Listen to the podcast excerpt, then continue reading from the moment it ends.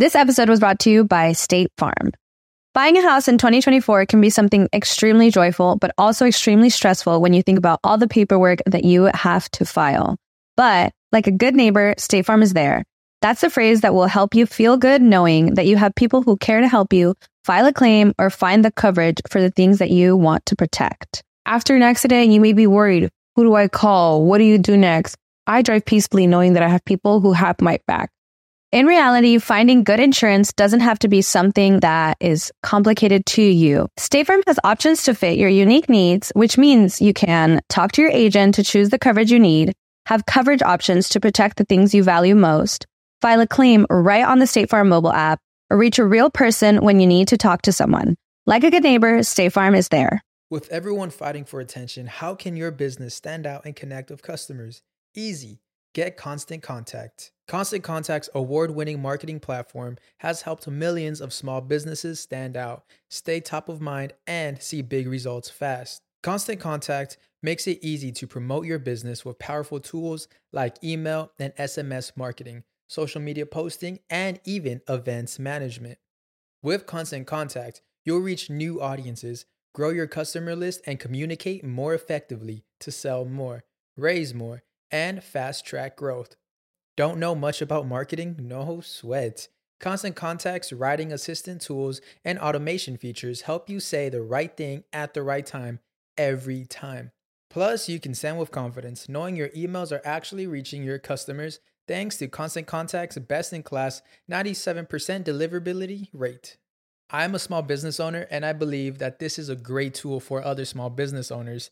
In small businesses, you need to create a team. And if you're starting by yourself, Constant Contact can be the team that you need. Tackle any challenge with Constant Contact's expert live customer support. Plus, everything's backed by the 30 day money back guarantee. So get going and start growing your business today with a free trial at constantcontact.com.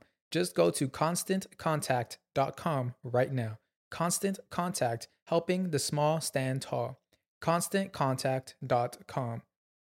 Estás escuchando El Dolop, parte de Sonoro y All Things Comedy Network. Este es un podcast bilingüe de historia americana en el que cada semana yo, Eduardo Espinosa, le contaré un suceso histórico estadounidense a mi amigo José Antonio Badía, que no tiene idea de qué va a tratar el tema. ¿Traes chaleco antibalas? Nunca. Ah, ok. ¿Qué va a pasar? ¿Vamos al paso, güey? Ah, pues es Estados Unidos. Y acá es México. O sea, ya. El agua con radio funcionó bien hasta que se le cayó la mandíbula. ¿En qué ojo me pongo el parche? Malditos salvajes incultos. Pagaba 25 centavos a los niños de la localidad por cada perro o gato que le llevaran. No, espérate, ¿qué? El parque se hizo consciente. El parque probó la sangre, güey. Necesitaba- ¿De qué se va tan? Lo bueno es que nada más te trabas cuando lees, ¿verdad? Sí, sí, sí.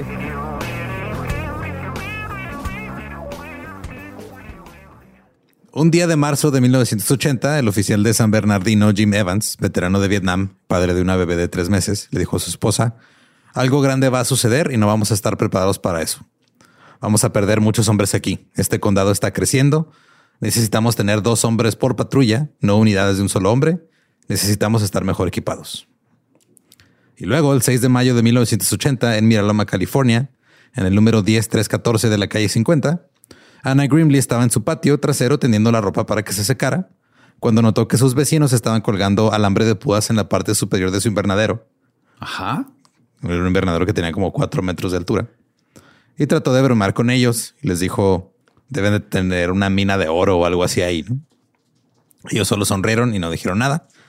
Los otros vecinos empezaron a planear que los dos hombres que vivían ahí estaban planeando algo. También colocaron una hilera de clavos para alfombras a lo largo de la cerca de madera que rodeaba la casa. Así que cualquiera que intentara agarrarse y trepar, pues iba a enterrar los clavos. Los dos hombres que vivían en la casa eran Christopher Gregory Harven, de 29 años, y George Smith, de 27. Lo que Ana no pudo ver en el interior fue una habitación subterránea de 1,80 de alto, 3 metros de largo y 2.5 de ancho, que había sido excavada por los dos hombres, usando una polea con un balde para sacar la tierra. Oh, wow.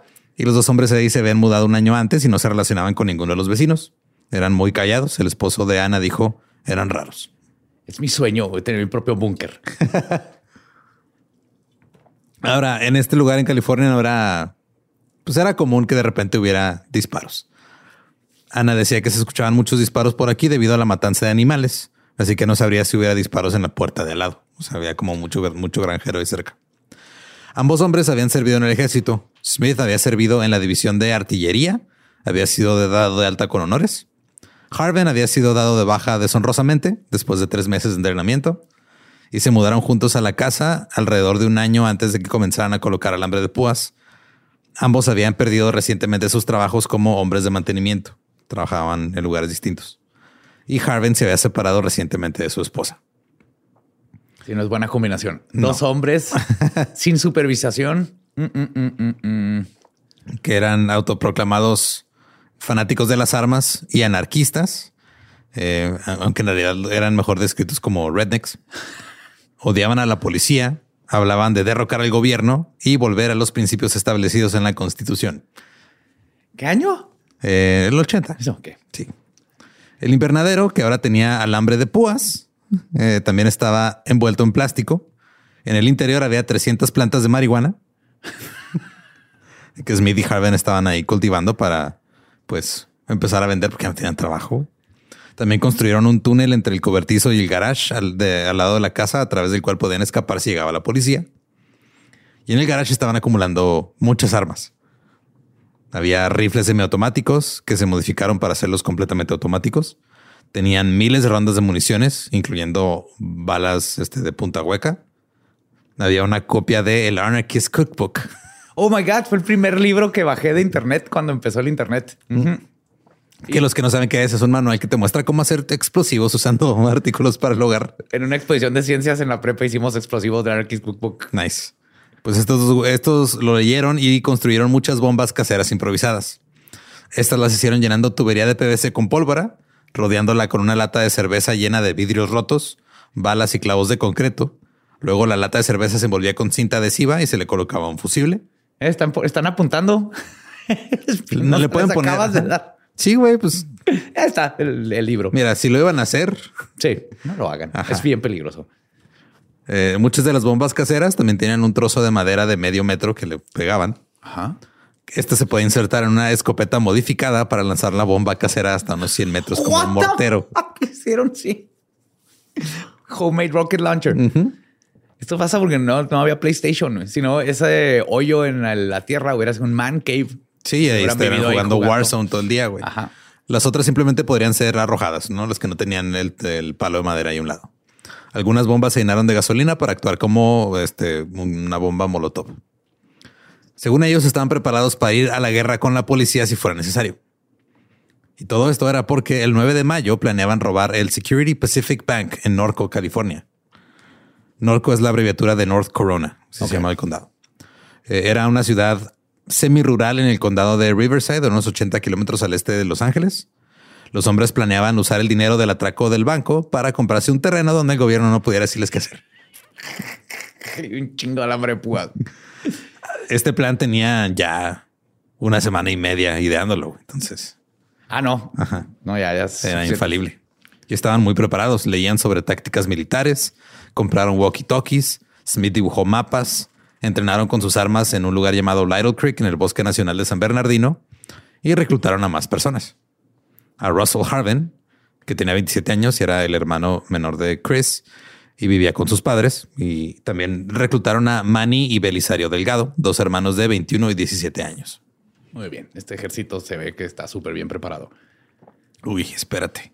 El 9 de mayo de 1980, el oficial Jim Evans pasó por su casa cuando su esposa Mary estaba a punto de llevar al bebé a la guardería para irse a trabajar. Mary dijo, mientras yo me preparaba para el trabajo, él sostuvo suavemente a James sobre su rodilla, al bebé. Se inclinó, lo besó en la mejilla y me miró y dijo, ¿sabes? Algunos hombres nunca llegan a ver crecer a sus hijos. Es el mismo oficial que hace unos meses dijo, algo va a pasar. Más tarde ese día, Smith y Harvin fueron a una tubería principal de gas en un sitio de construcción en Norco y colocaron un explosivo. Esto iba a ser una distracción. Si todo iba como lo habían planeado, iba a explotar allá. Iba a explotar ahí la gente, o sea, la policía, el departamento de bomberos, que literal eran, eran como cuatro patrullas y un camión de bomberos se iban a ir allá a ver qué pedo mientras ellos robaban el banco. Aproximadamente al mismo tiempo que Smith y Harvin colocaron la bomba, los otros tres hombres, vestidos con chaquetas militares de camuflaje y pasamontañas y con rifles automáticos, ingresaron al estacionamiento de Sears en el Bria Mall en Brea, condado de Orange. Saltaron frente a una camioneta Dodge Tradesman que pertenecía a Gary Giraldo. Lo amordazaron, le vendaron los ojos y lo empujaron a la parte trasera de la camioneta. Luego la llenaron de armas y bombas. Con todo y el vato ahí. Ajá. Eh, compa, este. Aquí me bajo si quieren. No, aquí quédense. Mire, todo va a estar bien. Ahorita le regresamos la camioneta. Nada más vamos a robar un banco en chinga. Ya tenemos todo planeado. Llevamos semana y media. Ah, este no, plan. pues no, sí, vamos. Quiero ver esta obra de arte que va a ser el robo. Los cinco hombres luego se reunieron en Norco y subieron la- a la camioneta ya llena de cosas y lista para eh, el asedio. Ese iba a ser el auto de escape número uno. Habían dejado otros dos vehículos de escape estacionados cerca, a los que planeaban cambiarse después de robar el banco. Esos dos vehículos también estaban llenos de armas y municiones. Luego se dirigieron al Security Pacific Bank en la calle Cuarta y Hamner.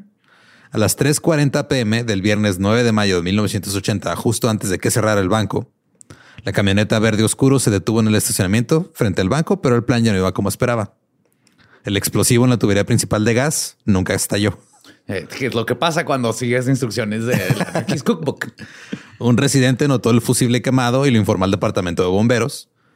Y pues los bomberos nomás fueron a ver qué pedo, pero los policías no, no, no fueron. Entonces la policía estaba en sus, en sus rutas normales en Norco, pero de todos modos los cinco hombres decidieron seguir adelante con el robo, que podría salir mal. Claro. El estacionamiento del banco estaba lleno de autos de las personas que estaban haciendo transacciones de último minuto los viernes, porque pues no había tantos cajeros automáticos en ese tiempo, no podías ir a depositarle directamente al No, cajero. tienes que quedar directito con la señora. Sí, en viernes a las tres y media. Hola, Phyllis. Ajá. media hora antes de que cerrara para que todo el mundo te odiara. Belisario iba a ser el conductor, permaneció en la camioneta con un walkie-talkie para informar si escuchaba o veía algo. Todos traen sus chaquetas de camuflaje, sus pasamontañas y sus armas semiautomáticas. Y los otros cuatro hombres cruzaron el estacionamiento y entraron al banco. Fue entonces cuando otra parte de su plan falló. Al otro lado de la calle, en el Banco Federal Redlands, un empleado observó a los ladrones con su equipo corriendo por el estacionamiento e inmediatamente llamó a la policía. Había Una bola de idiotas Ajá. con máscaras. con máscaras, armas y sus su camuflaje. Y pues no se dieron cuenta que había un guardia de otro banco enfrente. Brillante. Mientras tanto, dentro del Security Pacific Bank, alguien activó una alarma silenciosa cuando entraron los cuatro hombres. Desafortunadamente, la señal fue enviada al departamento de policía de Corona, que la envió a la sucursal Corona de Security, no a la de North Corona, que estaba a 8 kilómetros de la sucursal que estaba siendo robada. Pero afortunadamente, el departamento de policía ya había enviado alguaciles a la sucursal correcta debido a la llamada del guardia que estaba del otro lado de la calle. Ok, todo en orden entonces. Ahí viene la gente buena con pistolas. Claro. Que es lo que se necesita.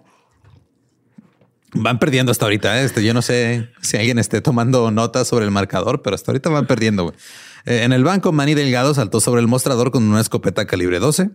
Russell Harvin custodiaba la puerta con una R15. George Smith daba las órdenes mientras sostenía una HK91 y Chris Harvin una 93. Obligaron al gerente del banco a abrir la bóveda. El gerente le dio todo el efectivo. Eran 20 mil dólares, Nada más. nada más. Ahora, Se Smith. gastaron más en las pistolas. güey. Sí, güey. De hecho, creo que sí invirtieron un chingo. caro. Pero pues este, o sea, ellos no se habían dado cuenta que el banco a lo mejor no iba a tener tanto efectivo. Digo, estaba en una zona semi-rural. Era viernes. los viernes ya por lo regular no tienen dinero en los bancos. Exactamente. Tal vez era el momento equivocado de la semana. Simplemente en esa sucursal no manejaban tanto efectivo, no sabemos, pero pues se llevaron los 20 mil dólares.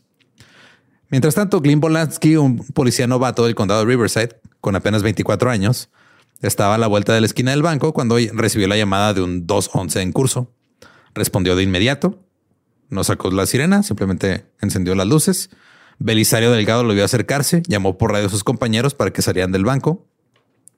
Y mientras conducía, la gente escuchó estallidos como de botellas de vidrio.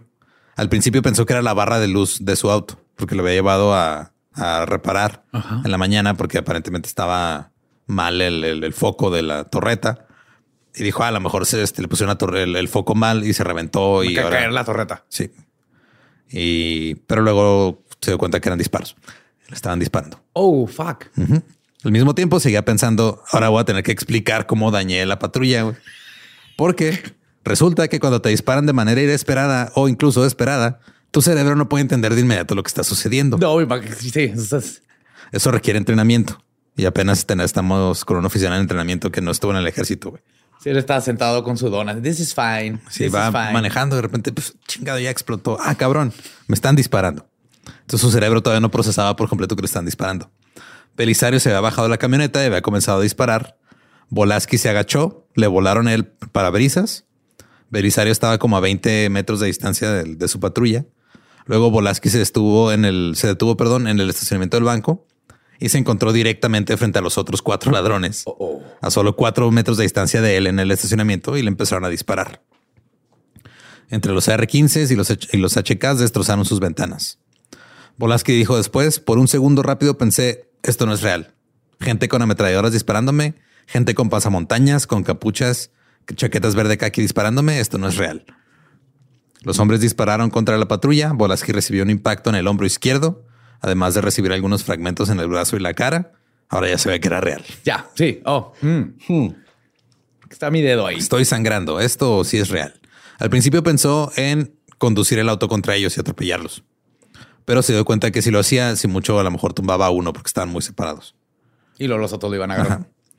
Y luego además le dieron en las llantas y pues ya no podía, o sea, ya no podía agarrar tanta velocidad. Así que lo que hizo Volaski fue pitarles agresivamente. sí, ¡Ey! ¡Quítese! eh, Volaski se escondió abajo del tablero, puso el, automóvil en reversa y le pisó todo lo que pudo.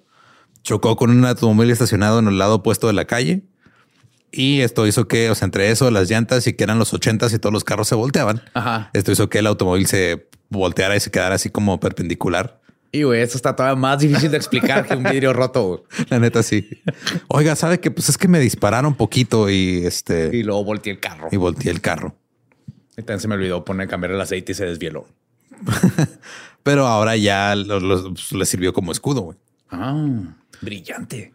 Y dijo Volaski después comentó que ahora sentía que su cerebro estaba como que trabajando demasiado rápido. Mientras Volaski agarraba su escopeta, salía de su auto y se agachaba detrás de la rueda delantera la pandilla se amontonó en la camioneta por la puerta trasera para salir huyendo. Perdón. Está muy gasificada esta agua. Sí. Luego la camioneta salió del estacionamiento y mientras lo hacían tuvieron que pasar por donde estaba la patrulla de Volaski y en ese momento no hubo disparos. O sea, nomás como que se quedaron viendo y dijo Volaski que sentía como si estuviera pasando en cámara lenta. Así que se levantó, salió, disparó las únicas cuatro rondas que tenía en su escopeta. Se los disparó a la parte trasera de la camioneta. Ahora, en estas épocas, los policías solo traían una escopeta y un revólver. El, ah, el que traes en el cinto. Eran las únicas armas que podían usar. Un perdigón alcanzó al conductor Belisario Delgado en la parte posterior de la cabeza, paralizándolo instantáneamente. Oh. Otro perdigón golpeó a George Smith en la ingle y Volaski observó cómo la camioneta zigzagueaba y luego se estrellaba contra una valla metálica. Arrojó su escopeta, corrió y se colocó detrás del neumático delantero con su revólver, pensando que el bloque del motor lo podía proteger de las balas. Los otros cuatro ladrones, aún con vida, salieron de la camioneta, agarrando tantos explosivos y armas como pudieron llevarse. Luego comenzaron a disparar sus armas automáticas y él llamó por radio, este Volaski, y les dijo, ayúdenme, ayúdenme, dos once en curso, tienen armas automáticas, consíganme refuerzos rápido. Y traen lo que parece ser una bomba amarrada a un palo de escoba dentro de una escopeta. sí, repito. Fue entonces, este, otros oficiales escucharon transmisión y podían escuchar el terror en la voz de Volaski. Fue entonces cuando otra parte del plan de Smith y Harvin demostró no ser tan bueno. Por lo general, en Norco solo había dos patrullas en servicio todo el tiempo. Pero como era el tiempo, el cambio de turno, había tres ahorita porque se empalmaba un poquito el horario. Entonces las únicas tres patrullas que había en todo el lugar estaban Estaban juntas. Y hay muchos este, involucrados en la historia, así que tal vez de repente se van a escuchar nombres o de oficiales y cosas que salen, pero pues voy a tratar de hacerlo lo menos confuso posible.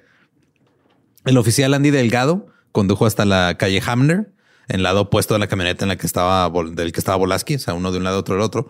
Delgado también tenía solo un revólver de servicio y una escopeta, por lo que las armas automáticas lo superaban. Mientras tanto, Volaski volvió al asiento delantero de su patrulla para obtener más munición para su revólver y recibió un disparo en el codo de su brazo derecho. Y incluso se le dieron una arteria. También recibió impactos de metralla en la cara, y fragmentos, cosas que volaron y en ambos antebrazos. Su auto terminó con 47 agujeros de bala. Así como cualquier. Como queso suizo. Sí, güey, como, Juárez en el 2010. Luego llegó al lugar la tercera unidad, conducida por el oficial Chuck Hill. Giró hacia la calle, vio el coche de Volaski volcado. Digo, Volaski, ¿qué hiciste? ¿Cómo volteaste el carro, cabrón? y este, y los vio recibiendo disparos. Sí, todo escuché dos estallidos fuertes. Eh, dije, Dios mío, esas son balas golpeando mi auto. Me di cuenta que también me están disparando a mí. Entonces, en el entrenamiento, los oficiales estaban capacitados para realizar acciones evasivas, alejarse y irse a un lugar seguro. Y eso fue lo que hizo. Se detuvo detrás de un pequeño edificio en un campo al lado del banco. Mientras lo hacía, escuchó a Volaski gritar por la radio. Dios mío, Dios mío, me disparan, por favor, ayúdenme. Los sospechosos están varados, su vehículo está inutilizado en Hammer y Cuarta. Un poco de ayuda, necesito una ambulancia, estoy sangrando mucho. Qué miedo. Sí, güey. Hill se ve que tenía que llegar a, rescatar a Volaski. Dejó su auto, corrió por el campo, era como un terreno baldío con un pequeño edificio, pensando que sin su auto, pues no le iban a, querer disparar tanto. Pero mientras lo hacía, le dispararon. Estaban pero lo que dijo él fue: Cito, estaban disparando desde la cadera y por suerte para mí fueron tiros pésimos. Entonces no estaban apuntando, estaban nomás tirándolo, güey.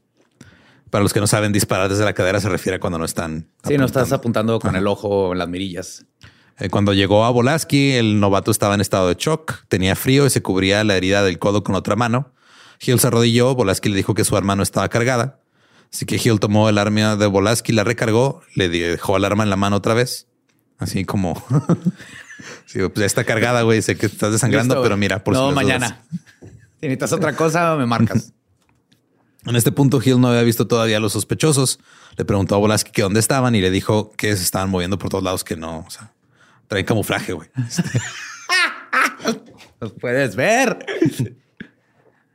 Hill dijo, tenemos que salir de aquí, no se van a ir. Había un gran árbol detrás de ellos y Hill pensó que tal vez las balas no podrían atravesar el árbol, así que le preguntó a Volaski si podía llegar hasta el árbol. Volaski dijo, creo que sí. Salieron corriendo. Hill tenía su mano sobre el codo de Volaski mientras estaba desangrando y estaban corriendo al gran árbol. Eh, los pistoleros luego dirigieron toda su atención al oficial Delgado, que era el que estaba todavía en, su carro cerca del banco. Y esto le dio a Hill el tiempo de volver corriendo a su unidad. Mientras corría, él pensaba, dijo, güey, de seguro así sonaba en Vietnam todos los disparos, todas las madre. Ahora Volaski estaba solo detrás del árbol, observando a los cuatro hombres disparar contra el auto del oficial Delgado. Luego de repente un tipo se acercó a Volaski y le dijo, oye, ¿qué está pasando? Buenas tardes, caballero. Noches ya. Oiga, ¿qué onda? Polaski miró al hombre y le dijo: Si no te tiras al piso ahora, eres hombre muerto. Y el hombre no se tiró al piso, se fue caminando atrás. Pero, güey, ¿qué iba pasando por ahí? Nomás se acercó. Oiga, oficial, ¿qué está pasando? Este, todo bien. No, no, no. Hay, hay, unas como Predators se están moviendo, eh. Aguas. Este Hill condujo hacia atrás, eh, giró su auto y tenía la puerta trasera abierta. Polaski se subió como pudo con la puerta abierta y todo. Hill le dijo, le voy a pisar, te voy a llevar a la vuelta de la esquina y luego ya a ver cómo le haces para meterte completamente el carro. Hill pisó el acelerador y se alejó con las piernas de Volaski todavía colgando fuera del carro, y güey desangrándose ahí en la parte de atrás. Y Hill lo llevó al Corona Community Hospital, donde el personal ya lo estaba esperando.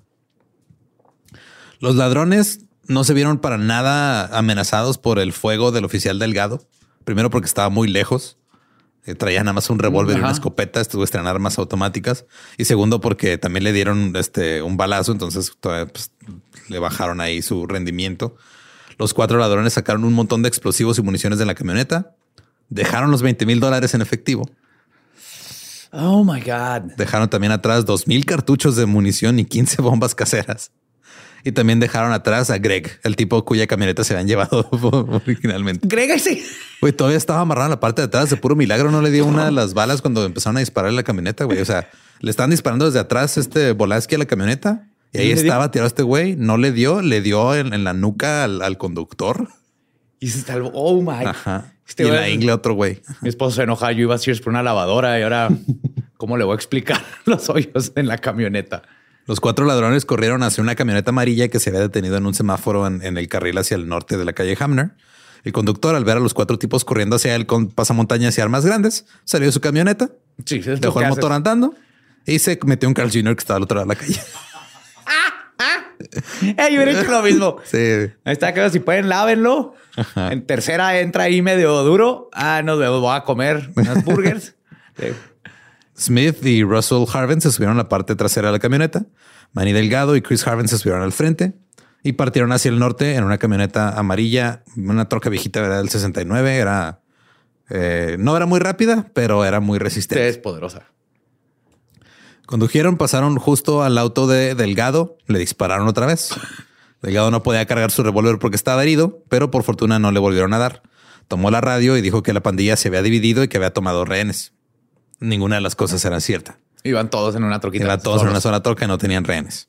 Ahora había confusión sobre si algunos de los sospechosos se habían quedado o no cerca del banco y todos creían que había rehenes en la camioneta. O sea, el único rehén que había ya, ya lo habían abandonado. Sí, estaba en su camioneta. Habían pasado cuatro minutos apenas desde el inicio del tiroteo. güey. O sea, todo esto que ¿Esto te conté. cuatro minutos? Son cuatro minutos, cinco máximo. De Oh, todo el wow. desmadre. Eh, y ahora ya están llegando policías de todas partes. Están llegando también los alguaciles de Corona y Riverside, el departamento de policía de Riverside y la patrulla de caminos. Los ladrones condujeron hacia el norte, salieron de Norco. Mientras lo hacían, se pasaron dos semáforos en rojo, chocaron contra dos autos, pero la camioneta una era de los 60, güey. 69, ajá. Entonces no le pasó nada. De hecho, condujeron hacia uno, un oficial que era, eh, se, se Reed, que conducía en la dirección opuesta. Le dispararon a su auto y le dieron un balazo en la rodilla. Nomás porque lo vieron en el camino, güey. No les quedan bien los policías. Solo lo establecimos desde el principio. Eh, pasaron junto a los dos autos en los que tenían planeado escapar. Eran un Chevy Camaro y un AMC Ambassador. Uh, En esos autos también había armas. Había un rifle eh, H&H Magnum que es conocido como la Mata Elefantes. oh, También había munición extra y equipo de campamento, pero no pudieron detenerse y tuvieron que seguir en la camioneta en la que ya andaban, con lo que habían rescatado de la otra. O sea, hasta eso se habían preparado con un chingo de cosas extras, pero no pudieron usarlas porque están demasiado pendejos para Ajá, porque echaron a perder todos del principio. echar a perder lo exacto. Los sospechosos continuaron conduciendo hacia el norte, luego giraron hacia el este, donde se encontraron con el agente Bordon. Smith y Russell dispararon desde la caja de la camioneta, pero no le dieron. Sea, nada más este, lo obligaron a que se saliera a la carretera. Desafortunadamente, el oficial Borden se estrelló contra una granja lechera. No, No hubo ninguna vaca dañada, nomás se estrelló contra la. nomás adquirió un chingo de calcio. Se calcificó. Ahora ya habían llegado a las calles residenciales de Miraloma, cerca donde estaba su casa. La camioneta se cruzó con el agente Rolf Parks, que se había detenido eh, justo en el acotamiento en, del- en- en la carretera. Estaba ahí contra un corral de caballos. Parks dijo que el conductor lo miraba directamente y que estaba conduciendo hacia él. Se quedó en su auto y se encogió lo más que pudo. Y dijo, después pasaron y comenzaron a dispararle a mi auto. Cuatro tipos me estaban disparando, las balas golpeaban el metal, rompían vidrios y volaban vidrios por todo el auto. Él pensó obviamente que lo iban a matar. Ajá. Una bala rebotó y le rozó la cabeza. Y más tarde también se dio cuenta que un trozo de vidrio se le había clavado cerca del ojo derecho. Pero no estaba dispuesto a detenerse. Después de que pasaron, Parks dio la vuelta con su auto y los persiguió. Ajá, Parks. Sí, o sea, como que el güey estaba este, de frente contra ellos. Ya cuando lo- le dispararon, lo pasaron, Pasaron. se dio la vuelta, se fue tras ellos. Empezaron a dispararle de nuevo. Dijo que las balas que golpeaban el suelo sonaban como el chasquido de un látigo. También usó la radio para decirles a los otros policías una información que nadie había escuchado aún. Los delincuentes están usando armas de alto poder. Pequeño detalle, ¿verdad? Pequeñísimo. Leve. detalle. Pues es que, güey, no había pasado. O sea, Ajá. A nadie se le ocurría decir algo tan importante. Cuando los sospechosos se dirigían hacia el norte, se encontraron al oficial Herman Brown conduciendo directamente hacia ellos en el lado opuesto de la carretera. Los dos vehículos se encontraron frente a un supermercado concurrido y le dispararon a Brown también. Detrás de ellos, el oficial Parks este, vio cómo le disparaban al auto y se marchaban y cómo los vidrios explotaban por todas partes. Parks pensó que Brown iba a estar muerto, pero cuando se detuvo, vio que Brown solo había recibido un disparo en la pierna. Así que Parks siguió adelante y luego una bala golpeó el centro del parabrisas de su, de su, de su patrulla. Los ladrones continuaron hacia el norte y ahora un helicóptero de la policía de Riverside se unió a la persecución por encima de ellos. En una intersección, dos oficiales de la policía de Riverside, Wayne McDaniels y David Madden, se movieron para interceptar la camioneta, pero los ladrones abrieron fuego. McDaniels recibió un disparo en el hombro y Madden no recibió un disparo, por lo que continuó la persecución. Todas las llamadas de radio de los autos en la calle, en la, patrulla, crearon caos porque pues estaban todos así al mismo tiempo diciendo están disparando están aquí, están allá y hubo tantos disparos y tantos oficiales recibiendo disparos que era difícil entender qué chingado estaba pasando. Fue entonces cuando los ladrones comenzaron a lanzar bombas caseras contra los, los policías que los perseguían. Ahora, en este punto, Parks y Madden redujeron la velocidad de sus autos para mantenerse a cierta distancia de la camioneta. Y no era solo por las bombas que le están arrojando, sino también por las armas automáticas. Madden dijo por radio, vamos a tener que relajarnos debido a la cantidad de rondas que nos están disparando. Ahora también se unieron a la persecución los autos de la California Highway Patrol, de los patrulleros de California, de los de la carretera, pues. Sí, los federales de carretera. Mientras lo hacían, Parks vio como los indicadores de su auto dejaron de responder. La parte delantera del coche como que se hundió y se mató. Oh. O sea, literal mataron un carro a balazos. Pero pusieron Kenny G. Entonces iban bien relajados. Pero Parks no había terminado. Agarró su escopeta. El oficial Frank Chilson lo recogió en otro auto y continuó la persecución. Y mientras lo hacían, se encontraron con lo que Parks describiría como un cementerio de coches de policía. Estaban cuatro patrullas alineadas en fila, güey, todas llenas de disparos y ya no funcionaban.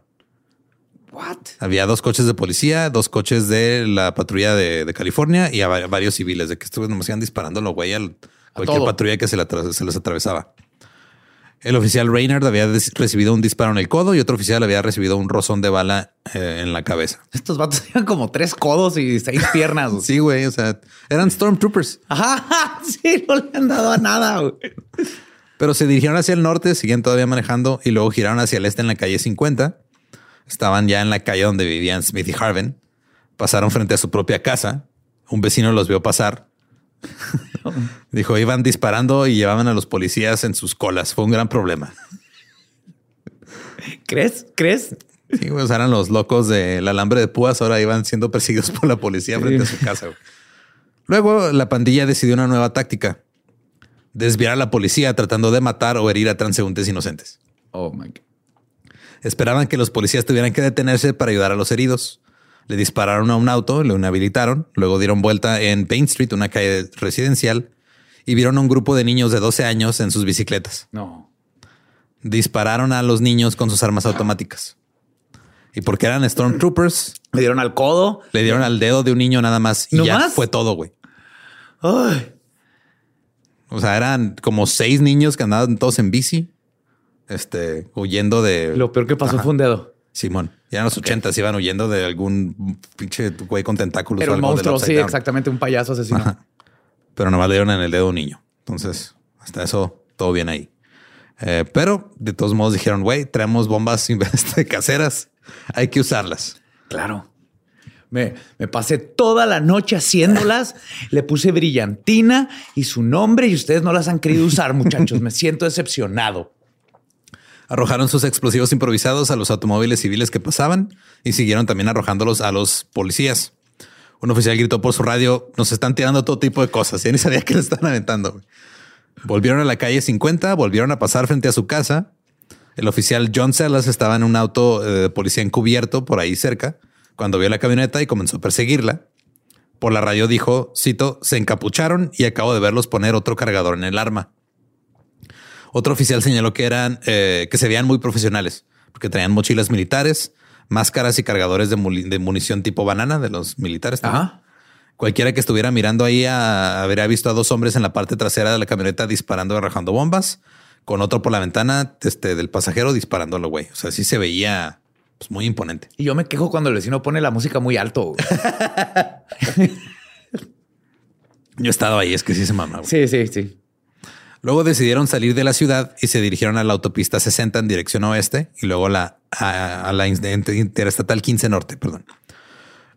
Parks y Chisholm estaban en una unidad detrás de ellos. O sea, Parks el güey que lo, que lo, que lo levantó. Celas estaba en otra. Mientras conducían, sus parabrisas todavía estaban siendo golpeados por balas. El helicóptero del Departamento de Policía de San Bernardino, el 40 King One, entró a la persecución volando por encima de la camioneta.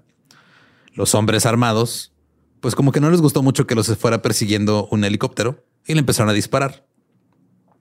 Una bala atravesó el piso entre las piernas del copiloto, golpeó el panel de instrumentos que luego se incendió y el 40 King One se vio obligado a aterrizar. ¿Qué? ¿Tumbaron un helicóptero? Tumbaron un helicóptero, güey. El número de policías que los perseguía seguía creciendo en tamaño. A los agentes del condado de Riverside se les unió la oficina del sheriff del condado de San Bernardino, la patrulla de caminos de California y oficiales de varios condados. Pero la pandilla mantuvo un flujo de disparos de rifle automático desde la parte trasera de la camioneta, lo que obligaba a que los oficiales se quedaran muy atrás. A pesar de mantener una distancia de más o menos medio kilómetro de la camioneta, todavía de repente les tocaba uno que otro balazo. Afortunadamente no había mucho tráfico en la carretera, pero también esto significaba que, pues, o sea, estaba, estaba, eran los únicos objetivos que había. Ajá, era lo único que le podías tirar. Y la camioneta no era muy rápida, pero o sea, era una persecución lenta, pero constante. Es un tanquecito. Park solicitó a todas las unidades perseguidoras que mantuvieran las luces apagadas, ya que al tenerlas prendidas las convertía en un objetivo obvio. Y por la radio se escuchó a algunos oficiales hablar diciendo puede que tengan poca munición. Un momento escucho rondas, ahora no están disparando. Tenemos que averiguar qué vamos a hacer aquí. Hay que esperar hasta que se queden sin gasolina o sin municiones. Serán lo que estaba pensando, esas troquitas tragan gasolina bien cabrón. Sí, o sea, ahorita para llenar una de esas necesitas como dos mil dólares. Ajá. La policía siempre estaba al alcance de los delincuentes que estaban armados con rifles y, este, y los podían atacar con impunidad mientras se mantenían fuera del alcance de las armas de la policía, güey, porque con una escopeta no, no le vas a dar, con un revólver menos. O sea, era. Y aparte, eso que cuatro y luego volver a cargar y el revólver que es cinco, seis. Luego, un coche de policía se adelantó a los que iban enfrente de los que estaban persiguiendo, liderando la persecución y se acercó hacia, hasta los sospechosos. Dijo, pues vamos a ver qué pedo, ¿no? O sea, aquí estamos ya. Este era el oficial Jenkins. Sí. Yo sí entendí esa referencia. Y cuando se acercó, levantaron tres bombas caseras y mejor dijo, ay, nos vemos. No, no se arma. no. Y ya nadie más se le ocurrió acercarse a la camioneta. La camioneta salió de la I-15 y entró al Bosque Nacional de San Bernardino. Mientras lo hacían, lograron disparar a otro auto de otro sheriff que también lo dejaron inhabilitado el auto. O sea, habían matado como ocho carros para este punto. Se dirigían al Idle Creek, donde habían practicado con sus armas y era un área que más o menos conocían. Condujeron por un camino de tierra hacia un lugar donde había un cañón. Y hasta ahorita la persecución había durado 45 minutos y habían recorrido 56 kilómetros. O sea, estaba ya. Sí, sí, sí, ya estaban bastante lejos. Y nada más iban este, sumando patrullas en lo que iban. ya tenían cinco estrellas en GTA estos güeyes. Ya eran un desmadre. Hacían tomar un helicóptero. El helicóptero salía al último. Mientras tanto, un oficial de San Bernardino que intentaba llegar a la escena quedó atascado en un cruce de trenes y fue arrollado por un tren de carga de Union Pacific. Se fue, no se lo esperaban, güey. Se fue el último que reclutaron. oh, sanitar, Josh. Tú vas a ser el de comunicaciones, Brian, tú vas a ir por la bóveda y el tren de Union Pacific. Tú no vas a esperar a que llegue la policía y ahí entonces atacas. El tren fue desplazado casi 100 metros, fue completamente este, destruido el, auto, pero el oficial no resultó herido. Wow. Parks y Chisholm siguieron, pero su auto ya había recibido muchos disparos. El radiador comenzó a calentarse, comenzó a salir vapor y comenzaron a perder poder. Y el coche estaba muriendo lentamente. Chisholm mantuvo el pie a fondo en el acelerador, pero finalmente el auto murió. No, Crown Victoria, no. Un nuevo coche de las fuerzas del orden tomó la delantera. Era el coche del oficial Jim Evans, el que se despidió de su bebé al principio. Sí. Parks y Chisholm observaron a todos los demás autos pasar cerca de ellos en dirección a las montañas y todo el mundo se está preguntando ahora qué va a pasar si se detiene la persecución. Ajá. Ahora qué van a hacer. Los policías iban a ser dominados por completo con las armas, a excepción de uno, un oficial de San Bernardino de apellido McCarthy, que estaba terminando su turno cuando comenzó el tiroteo. Entonces recordó que había una M16 en la armería y, fue. Ajá, lo tenía en su coche. El problema es de que no sabía cómo usarlo. Solo sabía cómo usar una escopeta y un sí, no te entrenan para entrenaban. Ajá. Y él iba siguiendo también este, la persecución hasta el Idle Creek. Se unió un segundo helicóptero. Tres oficiales de la patrulla de caminos estaban justo detrás de Evans. El sargento Bender y el detective Hopkins también entraron en la persecución en un automóvil de la unidad antidrogas que estaba encubierto. Estaban, iban atrás de Evans. Y ellos tenían el único radio que se podía comunicar con el helicóptero. Ok.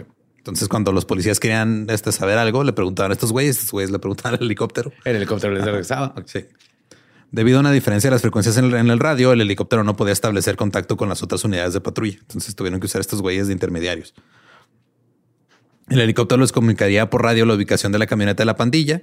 Luego este, se los comunicaba a los encubiertos y luego ellos le decían a Evans que era el que estaba hasta enfrente. Luego la camioneta se atascó en una parte del camino de tierra.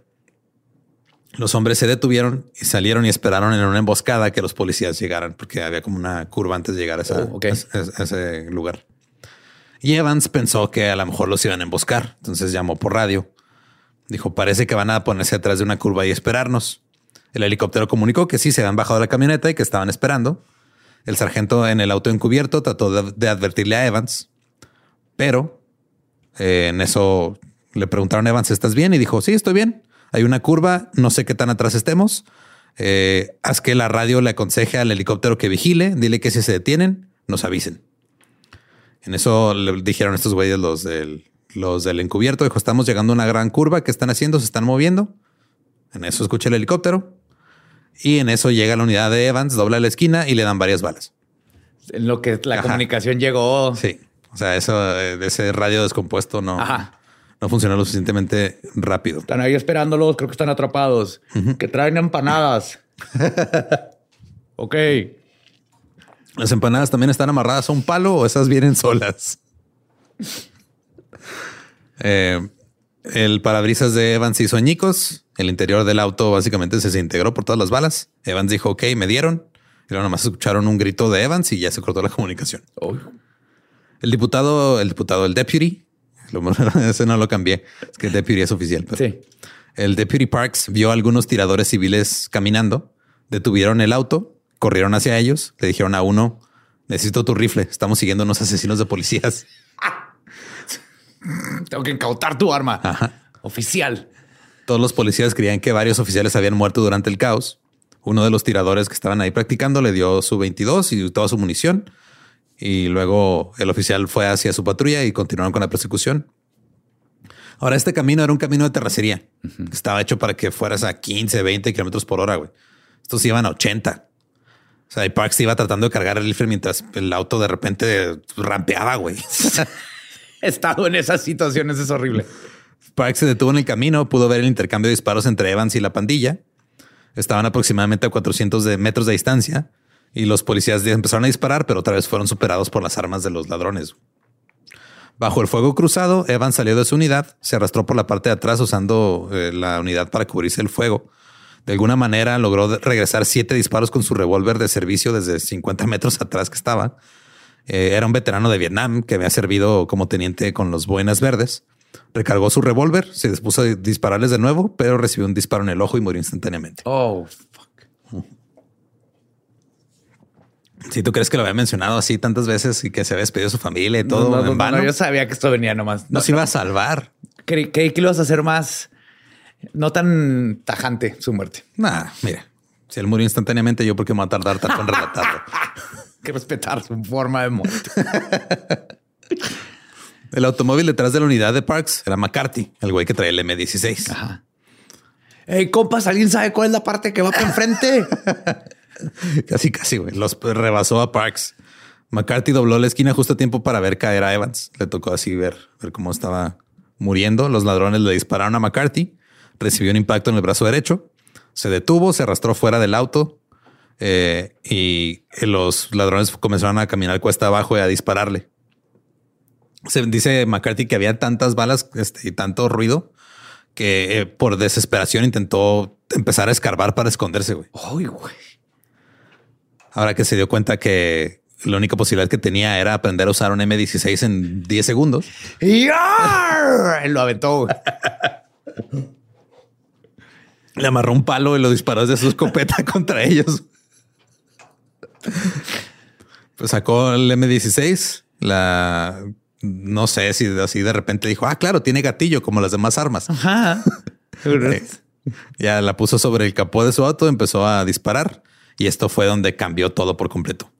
Ahora ya los ladrones se dieron cuenta que el policía tenía el mismo nivel de potencia que ellos y corrieron hacia los bosques. Dejaron atrás la mayor parte de sus municiones. Y si no fuera por esta arma, por este M16 que se le que se acordó un güey que estaba en la armería, hubieran muerto muchos policías y muchas personas ese día. Alrededor de 200 policías llegaron al bosque para buscar a estos güeyes que se habían escapado. Uf, problema, traen camuflaje, güey. Así. Ahora sí están en su Ahora sí. elemento. El periódico local llamó esto Manhunt on Mount, Mount Baldy. Eh, los equipos de SWAT de San Bernardino pasaron la noche en Lytle Creek con temperaturas bajo cero. El LAPD trajo un equipo de 65 hombres. Varios helicópteros y equipos policiales eh, locales estaban rastreando la ladera. A la mañana siguiente, los hermanos Harven fueron encontrados eh, acurrucados y temblando por las heladas temperaturas nocturnas y se rindieron sin resistencia. Chris Harven había recibido un disparo en la espalda por parte del agente Evans. O sea, todavía antes de morir, Evans le alcanzó a dar. güey. Oh, Eh, Russell Harven portaba tres pistolas cuando fue arrestado. George Wayne Smith se entregó cuando los oficiales se acercaron a su escondite. Sufría heridas de bala en la pierna izquierda y en la ingle y había perdido mucha sangre. Y Manny Delgado había subido a una colina adyacente a Mount Baldy. Trató de evitar ser detectado por los helicópteros, pero fue descubierto. Cuando la policía llegó a él, estaba escondido en la maleza. Se dio la vuelta pistola en mano y de inmediato lo mataron. lo mataron. De alguna manera, este, mientras lo estaban, pues, le dieron de escopetazos. No saben cómo, güey, pero de algún, man- de algún modo, mientras lo estaban dando escopetazos, se apuntó en el corazón y se disparó él solo. Oh, El tiroteo de Norco City sigue siendo uno de los mayores tiroteos con la policía en la historia de los Estados Unidos. La batalla entre las fuerzas del orden y cinco delincuentes fuertemente armados duró más de 80 kilómetros desde el Security Pacific Bank hasta las faldas del Bosque Nacional de San Bernardino.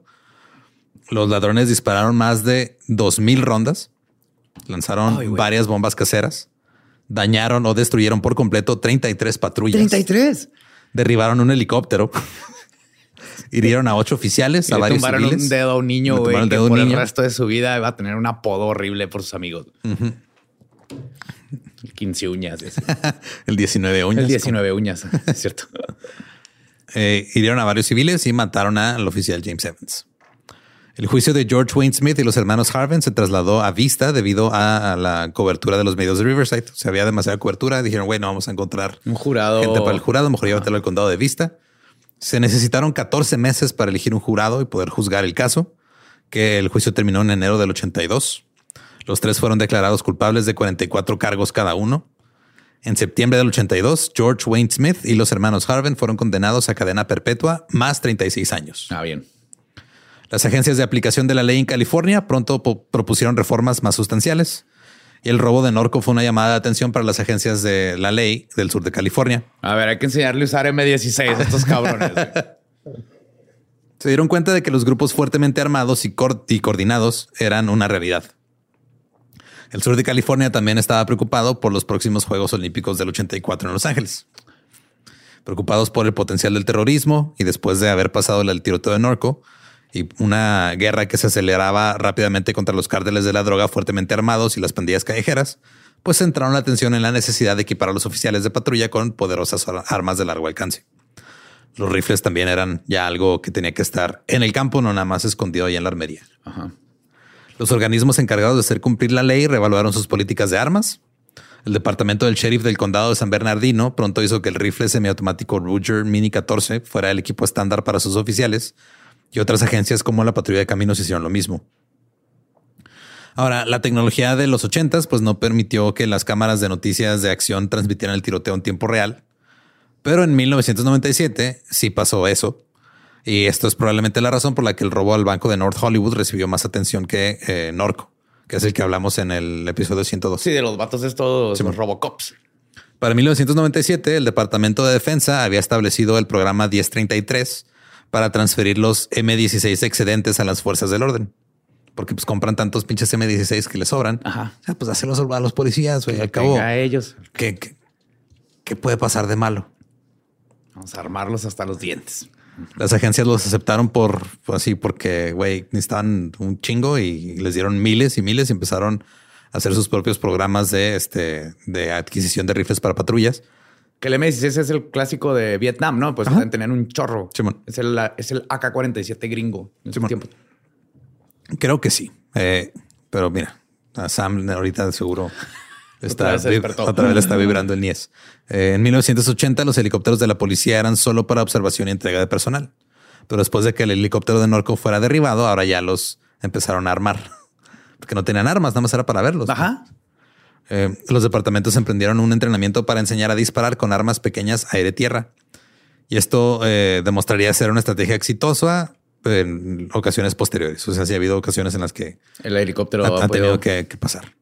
El tiroteo de Norco fue una gran parte de la militarización de la policía de los Estados Unidos.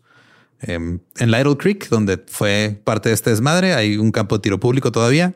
La sucursal del banco de, Norco fue demolida en junio del 2019. De hecho, hubo un tiempo, un rumor en el que se iba a convertir en un este Chuck E. Cheese. Casi, güey. Chuck E. Cheese para adultos, o sea, una casa de apuestas normal. Ah, ok. Eh, va a ser este un casino con, porque ahí en, esa área de California hay muchas, muchas carreras de caballos. Ya. Entonces, como que van a hacer ese pero Lo más que pudieron hacer es conseguir 20 mil dólares. Así es. El oficial Glyn Bolansky eh, recibió el corazón de oro del sheriff, que es el equivalente al corazón púrpura de los militares. También la medalla al valor por sus acciones heroicas ese día. Era novato, tenía semanas trabajando. Pobre vato. Ha viajado por todo el país impartiendo seminarios sobre cómo responder a incidentes de alto estrés. Mira, primero volteas la patrulla a la chingada. Lo primero que tienen que hacer, güey, volteen esa chingadera, güey. Te pones atrás. Si no tienes una patrulla, consigues una y la volteas. Pero volteas, pero voltea el carro. Y nunca más disparó un arma. Se retiró. Pues, yo también me hubiera retirado la chingada. y la policía dijo que la motivación de los ladrones era simple. El detective del alguacil Larry Malmberg dijo eran ladrones de bancos porque en su mayor parte estaban desempleados y no tenían dinero. Tal vez no tenían dinero porque se gastaron todo el dinero en un chingo de armas y explosivos caseros. Ajá. Y, un sótano. Y luego robaron dinero y no se lo llevaron. Ajá. O sea, eran güeyes que tenían, o sea, planearon bien, pero ejecutaron todo mal. Todo horrible. Y qué bueno, porque si no hubiera sido un cagadero horrible. También es técnicamente ellos eran los primeros que salían así a ver qué pasaba. Y yo creo que tenía muchas más, este, creo que el, dinero era lo de menos, porque una cosa es ir y robar y otra cosa, estos, estos vatos traían también sañas. Sí, traían pedos bien, que, o sea, te digo, su, su idea era de, ah, vamos a robarnos este dinero, vamos a comprar un terreno y nos vamos a, independizar de los Estados Unidos, güey. Oigan, ustedes le dispararon a esos policías. Eh, ya estoy aquí ya, mira, en Ladronlandia. Aquí no, aquí tú no tienes jurisdicción. ¿eh? Territorio soberano. no puedes arrestar. Y no tenemos extradición. ¿Cómo la ves? Y pues esa es la historia del tiroteo bancario de Norco. No lo conocía. Está muy cabrón. Güey. Si quieren escuchar el episodio original en inglés, es el episodio 183 de The Dollop, The Norco Shootout. Eh, recuerden que nos pueden seguir en todos lados como arroba leyendas. Ay, leyendas. Ese no es, es el otro. arroba el Dollop. Está bien para que te escuchen el otro sí, güey, también. que tenemos. Ajá. También por escuchen leyendas y el Dollop y qué fue de ellos y y los de Sam y, y músicos de sillón, y músicos de sillón, escuela secreta, secreta. Todo, todo. Ustedes escuchen todo. Todo, todo. Pero a nosotros nos siguen como arroba el dolop. Correcto. A mí me encuentran como ningún Eduardo. A mí me encuentran como el va diablo. Si no conocen su historia, están condenados a que derriben helicópteros. Sí, bueno, no saber usar una M16. ¿Estás listo para convertir tus mejores ideas en un negocio en línea exitoso? Te presentamos Shopify. Tal vez no lo sabías, pero nuestro podcast More Than Mamis es un negocio y lo empezamos por supuesto para desahogarnos y hablar sobre la maternidad, no para convertirnos en expertas de ventas y del e-commerce. Así que sí, necesitábamos ayuda para vender nuestro merch y poner en marcha nuestra tienda. ¿Y cómo suena con Shopify? Llegó otra venta. Shopify es la plataforma de comercio que está revolucionando millones de negocios en todo el mundo. Ya seas un emprendedor desde tu casa o desde donde sea, Shopify es la única herramienta que necesitas para iniciar, administrar y hacer crecer tu negocio sin dificultades. Con Shopify puedo gestionar pedidos, envíos y pagos desde cualquier lugar, brindándote toda la información y estadísticas de tus ventas al detalle. Regístrate para un periodo de prueba con tan solo un dólar al mes en shopify.com barra sonoro, todo en Ve a shopify.com barra sonoro para llevar tu negocio al siguiente nivel. Shopify.com barra sonoro.